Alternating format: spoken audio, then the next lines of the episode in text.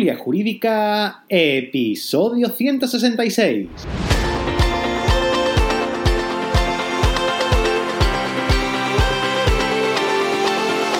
Hola, buenos días y bienvenidos a Tertulia Jurídica, el podcast donde los profesionales del derecho se quitan la toga y comparten su visión sobre temas de actualidad. Mi nombre es Ángel 6 y soy el director y conductor de este programa. Y hoy vamos a hablar sobre criptodivisas, Bitcoin, blockchain y bueno, pues una noticia que salió prácticamente hace un mes en el que lo más compraba Bitcoin y ¿qué ocurrió? Vamos a verlo ahora. Vamos a dar la bienvenida hoy a dos tertulianas nuevas que se unen a esta gran familia de tertulia jurídica. Por un lado tenemos a Marina Jiménez y por otro lado tenemos a María Quesada. María S. Quesada. Eh, y, como, y como, bueno, como tertuliano ya eh, bastante como, repetidor, te iba a decir, Raúl. Repetitivo, no repetidor. Eh, Raúl Castro. Chicos, chicas, muy buenos días. Buenos días. Buenos días. ¿Qué tal? A ver. María S. Quesada, a mí me recuerda, como te dije por, por WhatsApp, como Homer J. Simpson. Homer J. Simpson. muy bien, muy bien, muy contenta de estar aquí con vosotros. Que me alegro. Eh, María, tú eres eh, asesora fiscal, eh, jurista, asesora fiscal, y hace poco has escrito un libro de... La fiscalidad de las criptomonedas. Pues esta chica sabe un poquito de criptodivisa. Un poco nada más, ¿eh? Para escribir un libro hay que saber un montón. Así que... Al menos de su fiscalidad sí. Tú no haces lo que te he dicho yo antes, ¿no? Lo de asentir, decir que sí, decir palabras palabras raras y asentir y para adelante, ¿no? tú, tú sabes de verdad, ¿no? Sí, sí, vamos, eh, lo intento al menos controlar, sí, sí. Di que sí. Marina, eh, tú haces civil, eh, haces mercantil también. Sí. Tú eres de Cádiz. ¿Tú eres de Cádiz? Sí, yo soy de Cádiz. sí, efectivamente hago asesoramiento de empresa que incluye mercantil y civil, incluso un poquito de elaborar la empresa y también, bueno, pues en esos ámbitos también a las personas físicas, siempre y cuando pues sea un poco de lo que llevo. Y espero estar a la altura de María y poder hablar de todo esto de, de las Bitcoin que están tan de moda y que a todos nos interesan tanto. Sí, vamos a hablar un montón de cositas, vamos a hablar de lo que es, de qué es lo que le podía pasar a Elon Musk si estuviera en España, ¿no? en cuanto también a, la tributación, en el caso en el que mm, los que estáis escuchando queráis invertir o, queráis o estéis pensando en invertir en esta tecnología. Eh, después también podemos hablar de blanqueo de capitales y de las estafas piramidales que hay, de otras estafas que se han visto por ahí, eh, de los préstamos que también comentaba María antes, antes de empezar a grabar. Hay un montón de cosas que creo que son muy interesantes que vamos a, intentar arrojar un poquito de luz. Y para empezar, mm, yo quiero comentar que desde mi punto de vista creo que Bitcoin, y afirmo que Bitcoin no, no es ilegal, lo digo ya porque esto se ha comentado en un montón de foros, eh, Bitcoin utiliza una tecnología que es blockchain, que eso es lo verdaderamente valioso del Bitcoin. Bitcoin viene a ser, vamos a, vamos a aplicar esto, un símil, y, es y es el símil de los buscadores. Ustedes sois bastante jóvenes, no lo recordaréis. Yo recuerdo mi primer buscador, mi primer buscador en Internet no fue Google, fue Altavista, después vino Lycos, después vino eh, search.com. O sea, hubo varios buscadores que fueron antes, que, Google. Y te ¿por qué estás hablando de buscadores y esto no tiene nada que ver? Pues sí tiene que ver.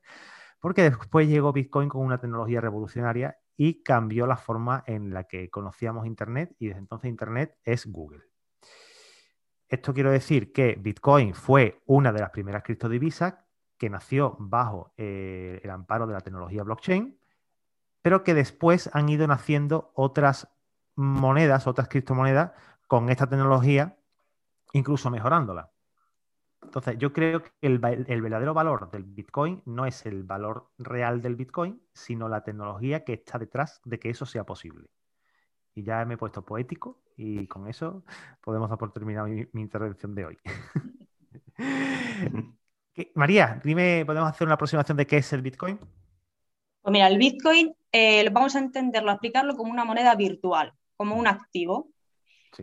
Y es como un medio al final de transacciones. En el momento en el que se valida y lo tomamos como un medio, como un medio válido para poder hacer transacciones con él como si fuera dinero, moneda virtual, dinero fiduciario, pues es un activo digital y sirve pues eh, para utilizarlo como un medio de cambio y está diseñado también Por eso se llama criptomoneda mediante criptografía, que es lo que decimos ahora de esta tecnología de blockchain, que al final es una cadena de bloques. Por resumir y por dar así una explicación de lo que es una cadena de bloques, podemos decir que es un libro de contabilidad en el que se distribuye de manera abierta y con un acceso público y se puede verificar estas, estas transacciones de manera permanente. Es decir, con esta cadena de bloques, si, un, si el bloque anterior no es validado por el resto de mineros, que es lo que se conoce como minería de Bitcoin, no se puede construir un nuevo bloque. Esto explicado, yo no soy ingeniera informática, lo explico de, manera, de manera jurídica y, fiscal, pero al final es así, es la tecnología basada en bloques. Y, te ofrece seguridad, rapidez en las transacciones, una transacción de Estados Unidos a China Anonimato, por supuesto, descentralizado, no va a venir un gobierno de un país a decirte, no, pues ahora eh, subo el precio, creo inflación, o lo bajo o emito más, me cargo la moneda. Bitcoin no pasa, no pasa. Con Bitcoin, además, sabemos que está limitado, son 21 millones. Ahora mismo hay unos 18 mil y pico millones a día de hoy. Y más o menos se estima que en el 2043 ya no haya más. O sea, cuando se llega a esos 21 millones de Bitcoin, por eso es un valor escaso y, tiene tanto valor y continuamente sube.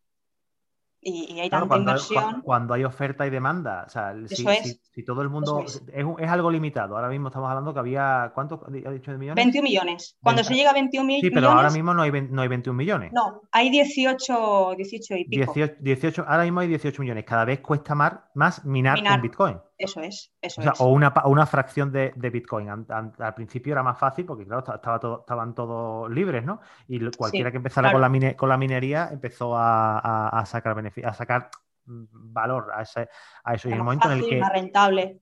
En el que tú quieres una cosa que yo tengo, entonces tiene valor.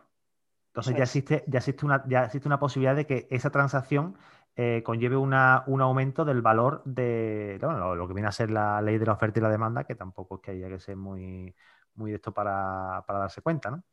Eso, es. Es economía al final. Es como el oro. Yo lo asimilo mucho al oro, pero digital. Total, porque además el oro, el oro es finito. El oro no es. Tú no puedes generar más oro porque ya está. Ya, se agotan las reservas, ya no hay más. Puedes minarlo, puedes coger como minero y, ponerte a pegarle picotazos al suelo o hacer como hacen los de los de la televisión, estos de Discovery Channel y eso, ¿no? De los de la fiebre del oro. Eso es. Mm. Bueno, María, pero yo, por ejemplo, creo también que esto puede ser un arma de doble filo, ¿no? En el sentido de que si no hay un control sobre el precio, sobre las ventas, ¿no? Como lo hay a lo mejor en la bolsa, también estos mismos que hacen la minería de los datos y que incluso sacan al mercado, o los mismos que tienen la mayoría de las criptomonedas que están en el mercado, pueden influir en su precio, ¿no? Bueno, sí y no, porque al final la finalidad de Bitcoin. ¿Cómo? Se regula solo con el mercado. Eso es, el, mercado está vivo, el mercado sube y baja. Eh, sí que es un delito alterarlo o intentar manipularlo, si te pillan, lógicamente. Que de, esto, que de eso es lo que vamos a hablar ahora también. Vamos a hablar, la SEC está ahí en la policía de la bolsa. Pero al final Bitcoin lo que pretende es ser descentralizado, precisamente que ningún Estado lo pueda manipular emitiendo más moneda, como ocurre con los euros o con la moneda fiduciaria. Con Bitcoin no se puede hacer porque se crea. No se emite de mañana el Banco Central va a emitir Bitcoin, te cargas. No se trata de eso. Por eso Esa es una de las magias. la alternativa. Hmm la alternativa. y aparte que el sistema, que el sistema de dinero fiduciario, como, está comentando María, es mm, que es verdad que hemos lo que estamos ahora mismo aquí, todos hemos nacido con ese sistema, pero que es un sistema que no tiene tantos años. La, moneda de curso legal, que sí, que existían también monedas de curso legal en, la, España íbera de, Roma, eh, pero, mm, o sea, la España íbera de, Roma, pero no, no, no, eso eso desapareció. Hubo una época en la que desaparece y el dinero como en papel y el dinero en, moneda se, emite, se empieza a emitir después y empieza a funcionar después. Y lo aceptamos todo como curso, como moneda de curso legal. Los estados montan sus bancos centrales y van emitiendo, emitiendo moneda, emiten la deuda y generan una, inflación dentro con, esa, con esos movimientos porque necesitan pasta, pues generan dinero y hacen que el dinero que está circulando cuando valía un euro, un euro, pues ya no vale un euro, ya vale 0,98 y esos céntimos son los que tú estás perdiendo. Y eso no ocurre con Bitcoin.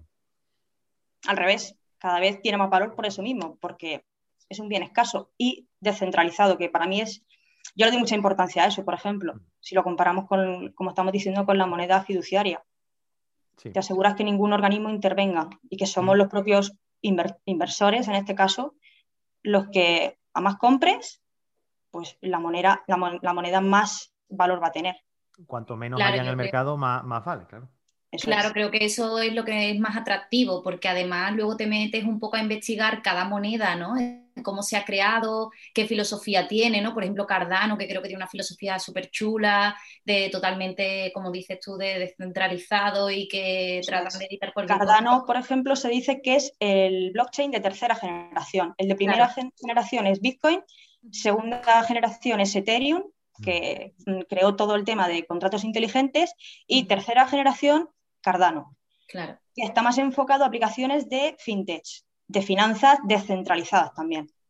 Entonces, Cardano es una, pasada. Eso es una pasada, que es que yo firmo contigo un contrato de compraventa a través de, tecnología de Cardano, por ejemplo, como estás comentando, y es que yo y tú, mm, ¿cómo te explico? ¿Cómo lo explico? A ver si soy capaz de explicarlo. Y María, si me equivoco, me lo, me lo dice, ¿vale?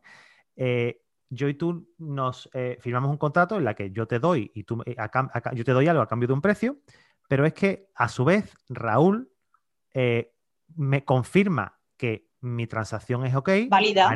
María valida que mi transacción es ok.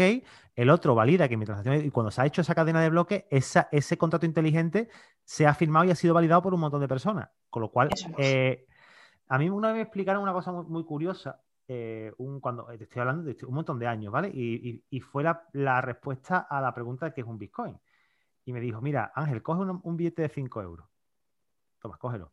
Ahora pártelo en trozos iguales, iguales de eh, X milímetros por X milímetros. Tenemos un billete dividido en 100.000 trozos. Esos 100.000 trozos se los vamos a pasar a una persona, luego a otra, luego a otra. Y si tú quieres utilizar 2,50 euros, vas a tener que utilizar la mitad del billete. Vas a tener que buscar.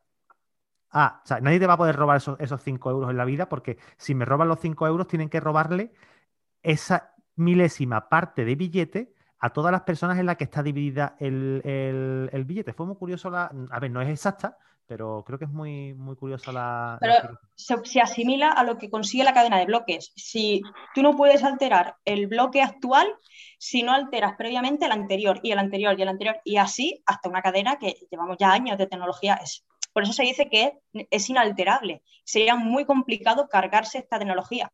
Es que es imposible. Es imposible. Bueno, ¿y qué pasa con Elon Musk? Porque Elon Musk, el fundador de PayPal, fundador de, Tesla y, de SpaceX, eh, que parece que se deja la pasta cada vez que lanza un, misil de esto, eh, hace, hace unas semanas empieza con la coña diciendo que, que si Dogecoin o no sé qué, empieza con el cachondeo a hacer, y es un tío que tiene muchísima influencia, hace, hilamos este programa con el, programa que hablamos de los influencers y de, la responsabilidad social que tienen que tener, eh, empieza a hablar de, Cristo, de Cristo, de Cristo y se le ocurre al gachón comprar un millón y medio, ¿fue un millón y medio lo que compró? ¿De dólares? Mm. Sí.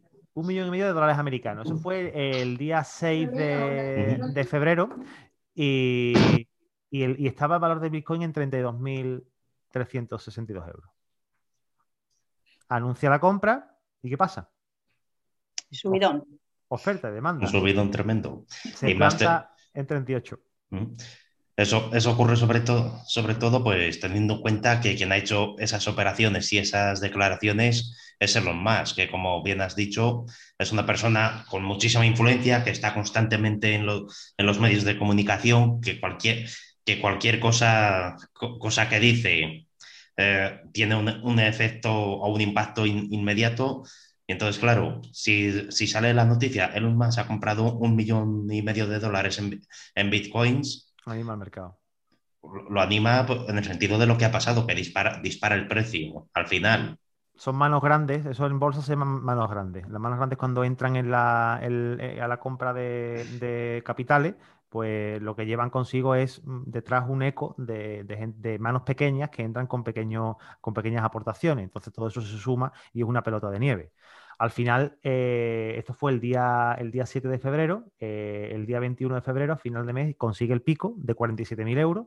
Recordamos, hemos pasado de 32.000 a 47.000 euros en apenas, eh, no llega, no llega a, 15 días.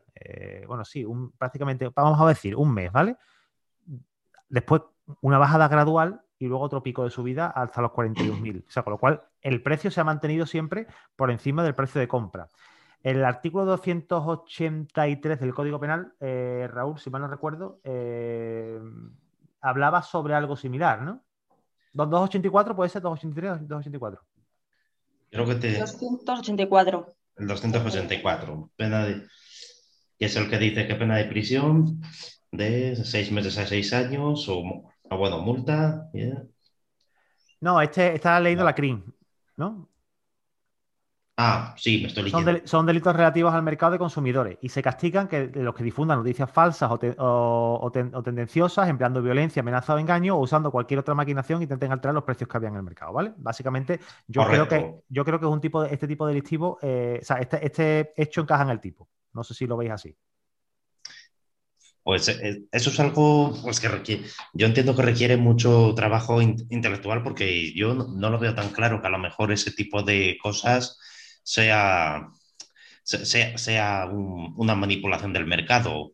No digo que no lo sea, digo, digo que no lo veo tan claro, porque, por ejemplo, que, que volviendo al caso de, de Elon Musk, que haga esas, esas declaraciones del Bitcoin, si la, en principio la gente cuando, cuando compra Bitcoins lo hace, lo hace libremente y lo hace pagando el, el, precio al que está.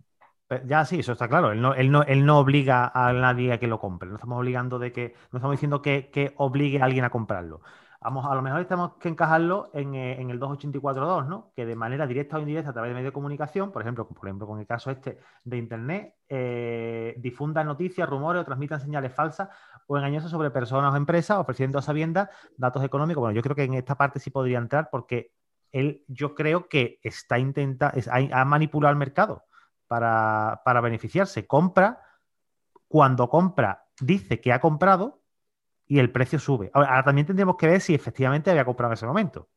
Y bueno, yo lanzo una pregunta también, porque bueno, me llama la atención que si hablamos de que es un mercado no regulado, un mercado nuevo, un mercado, entonces encajamos que este tipo de mercado de la criptomoneda está previsto como conforme al tipo penal quizá nos olvidamos un poco de esa base, ¿no? De que estamos hablando de algo muy...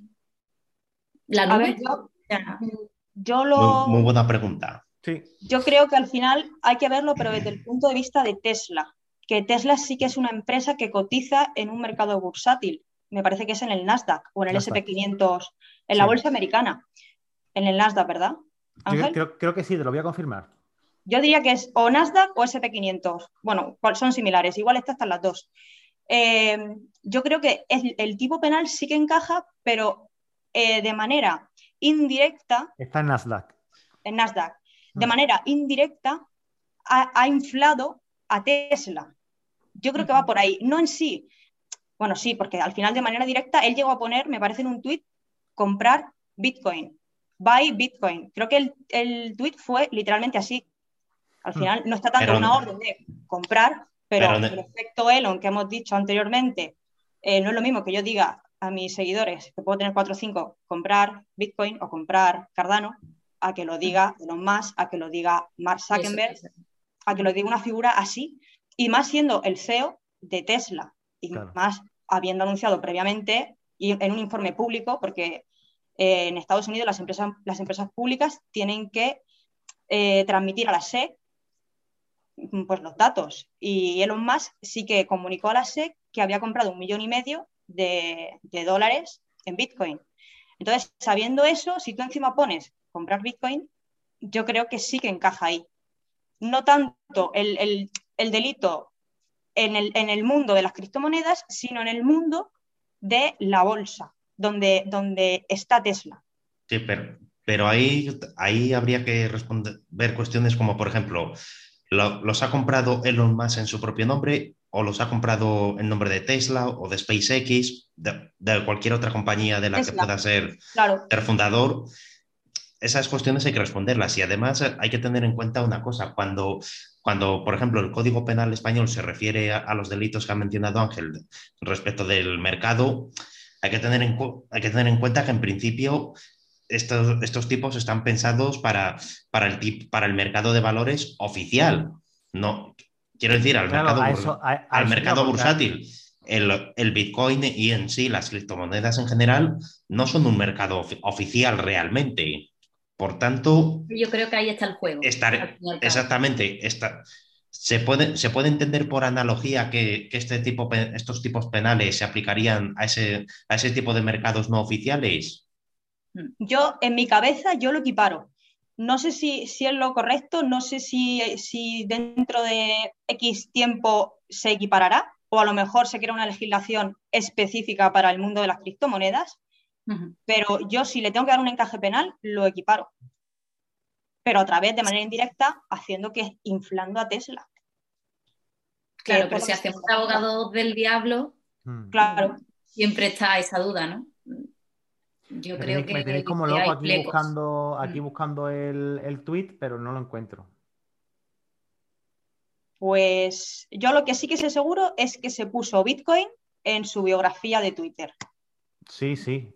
Eso, eso es 100% porque es que sí que lo vi yo. Y me suena eso, que puso algo o que hizo mención a comprar Bitcoin. Igual que con el tema de Dogecoin, que tiene, hay un montón de memes que yo me parto con los memes de Elon subiendo así al, a la moneda con la cara en plan Rey León.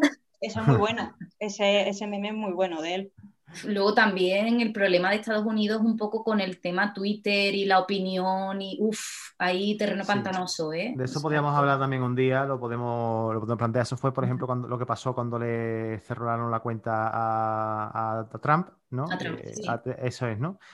no es el único que le han cerrado la cuenta, también se le han cerrado a, más gente, pero al, fin de, al final es una empresa privada y las empresas privadas tú tienes que aceptar las condiciones, igual que tú entras en, un, en, una red que es pública, empiezas a trabajar y la red resulta que no le gusta, pues te pueden echar igualmente. Después también tendría, cabría, cabría, discusión, pero bueno, a lo mejor lo, podemos, lo podemos dejar para otro, para otro lado. Eh, vemos obviamente que, este hombre no se le, aquí en España no, no se le puede aplicar, el, no, tiene responsabilidad penal ninguna porque no es, de aquí, no lo podemos hacer nada, pero bueno, en caso en el que, en el que fuera de aquí sí le podríamos por lo menos imputar o intentar imputar este el 284. Creo. No ha salido nada claro de lo que hemos hablado, pero bueno. Yo, repito que, que no lo veo nada claro, porque, porque además, por, por lo que he dicho, el, el Bitcoin en su mercado no es un mercado oficial. y el Código Penal se refiere eh, más de una forma no específica, pero vamos, eh, creo que está bastante claro, se refiere a los mercados de valores oficiales, que además hay, un, hay una característica de, los, de los, mercados de, valores oficiales que son que es lo que me hace ver que no había tan claro que se, le puede, que se puede imputar eh, ese delito. Los mercados de valores oficiales, cuando tú haces operaciones, tiene, esas operaciones eh, hay una, pueden ser pueden ser, como decirlo, trazadas, tienen cierta trazabilidad en el sentido de que, por ejemplo, tú compras X, acciones de tal empresa se las, que se las y sabes, se las has comprado a tal, a tal, a tal persona, que tal persona se las compró a tal, a tal persona y así sucesivamente. Una, trazabilidad de la acción, claro. Que, que esa trazabilidad la puedes, la puedes torpedear y, y, dificultarla, que eso eso se puede hacer y lo vemos todos los días. Eh, pero, y en cambio, en el tema de, los bitcoins, esa trazabilidad, principalmente, una de, las características del bitcoin es el anonimato. No existe esa trazabilidad realmente. Son, matemáticas. Al final, lo que hay detrás es una operación matemática que ha validado otro usuario y es lo único que tienes. Ese hash que has creado tras validar las operaciones y directamente ya, pues la moneda o la criptomoneda o la parte que hayas comprado en tu wallet. Es muy distinto. Es que, claro, es, un mercado que lo intentamos asimilar porque no hay una legislación específica para él, pero, no podemos. pero es muy distinto al final. Claro, no se puede hacer. Entiendo. Eh, podemos hablar también de tributación, blanqueo de capitales, mm, porque es interesante, sobre todo con lo que has comentado María, eh, las wallets son carteras en inglés, ¿no? Donde se guarda el, dinero, el Bitcoin o las criptodivisas, ¿no? Eh, tiene peculiaridades. Mm, cuéntanos un poquito, María. Pues sí, mira, como no tenemos una legislación tampoco tributaria que regule esto, eh, Hacienda lo que ha sacado es el modelo que ya existía, el modelo 720, para declarar los bienes que tienes en el extranjero, porque al final las criptomonedas no son físicas, no radican en ningún sitio, no están en España ni están en ningún sitio.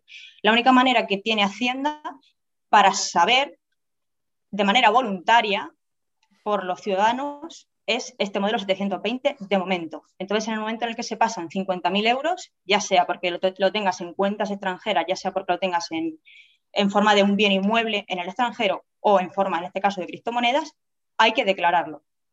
Por lo menos informar, porque el modelo 720 es meramente informativo, a Hacienda. esto, no lleva ningún tipo de recargo en impuestos, ni lleva ningún, ningún tipo impositivo ni nada, simplemente es declarativo. Así que por saberlo. Eh, yo me, doy de alta en una wallet, por ejemplo, venga, yo quiero invertir ahora 5.000 euros en, en cripto. Tenemos diferentes opciones. ¿Por dónde empezaríamos? Lo primero, abrirte una cuenta en el exchange que tú, que tú decidas, en la plataforma digital que tú decidas, registrarte, hacerte la, típica foto con tu DNI, con el pasaporte, para validar que eres tú y comprar la criptomoneda que. Al precio de cotización que esté en ese momento. Eso es.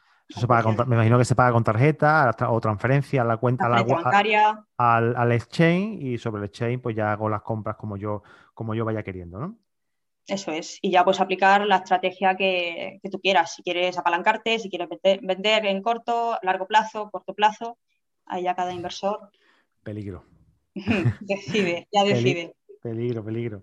Yo veo importante eh, un poco ver en qué fintech vamos a, vamos a intervenir, porque el año pasado, lo hemos comentado al principio del programa, eh, Together, que es una muy popular, y tuvo un, robo de criptomonedas bastante gordo y ahora mismo se encuentran inmersos en una demanda colectiva.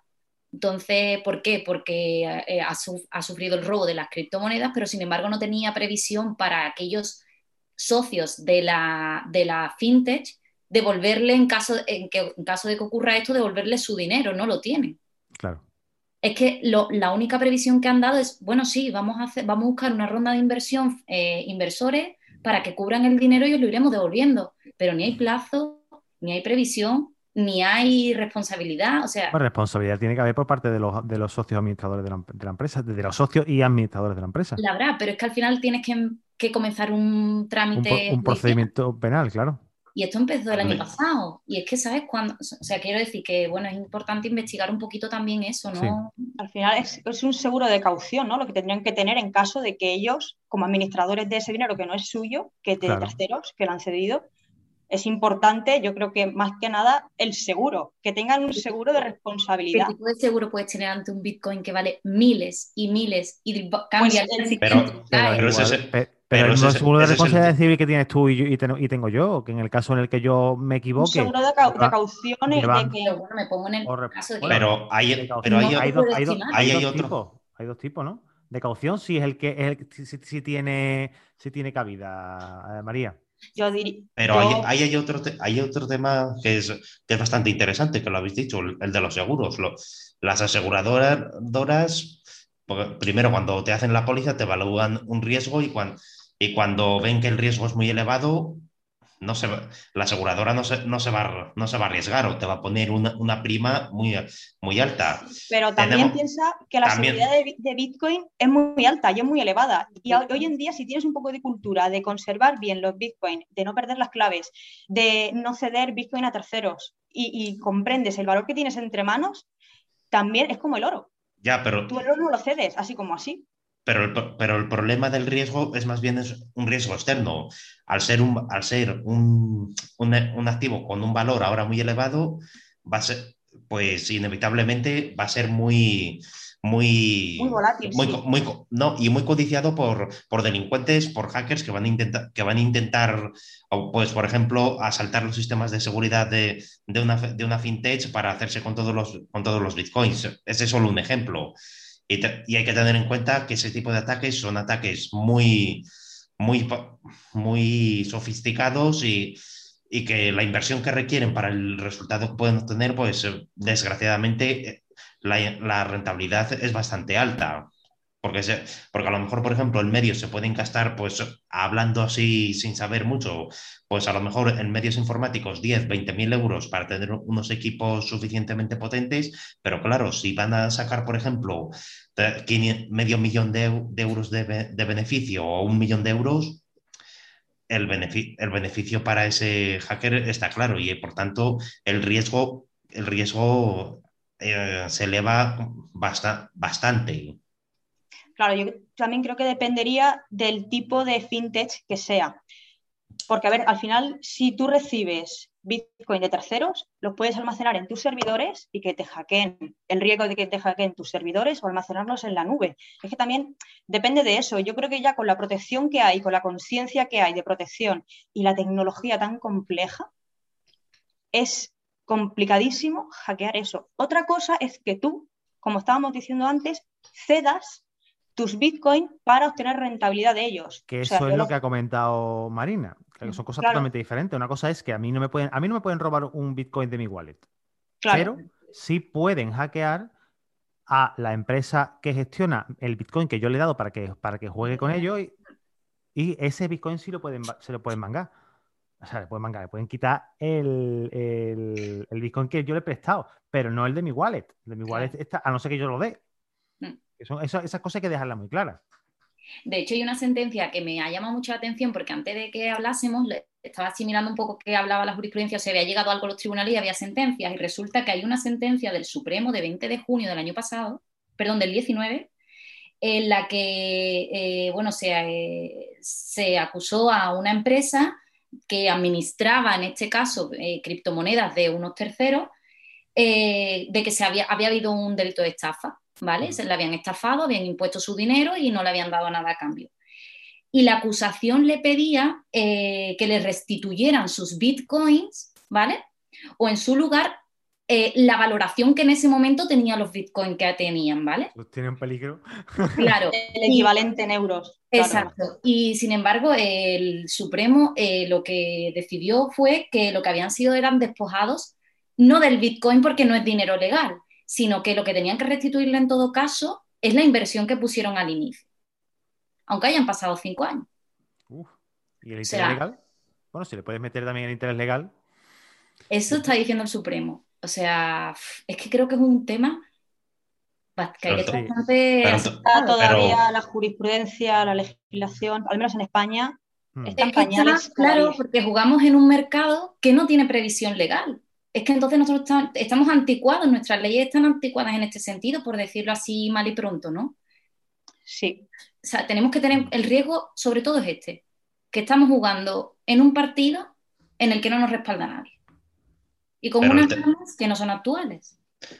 Pero el tema que decías, Marina, ¿cómo, cómo era? Que no me... Mira, si quiero no, lo, entendí.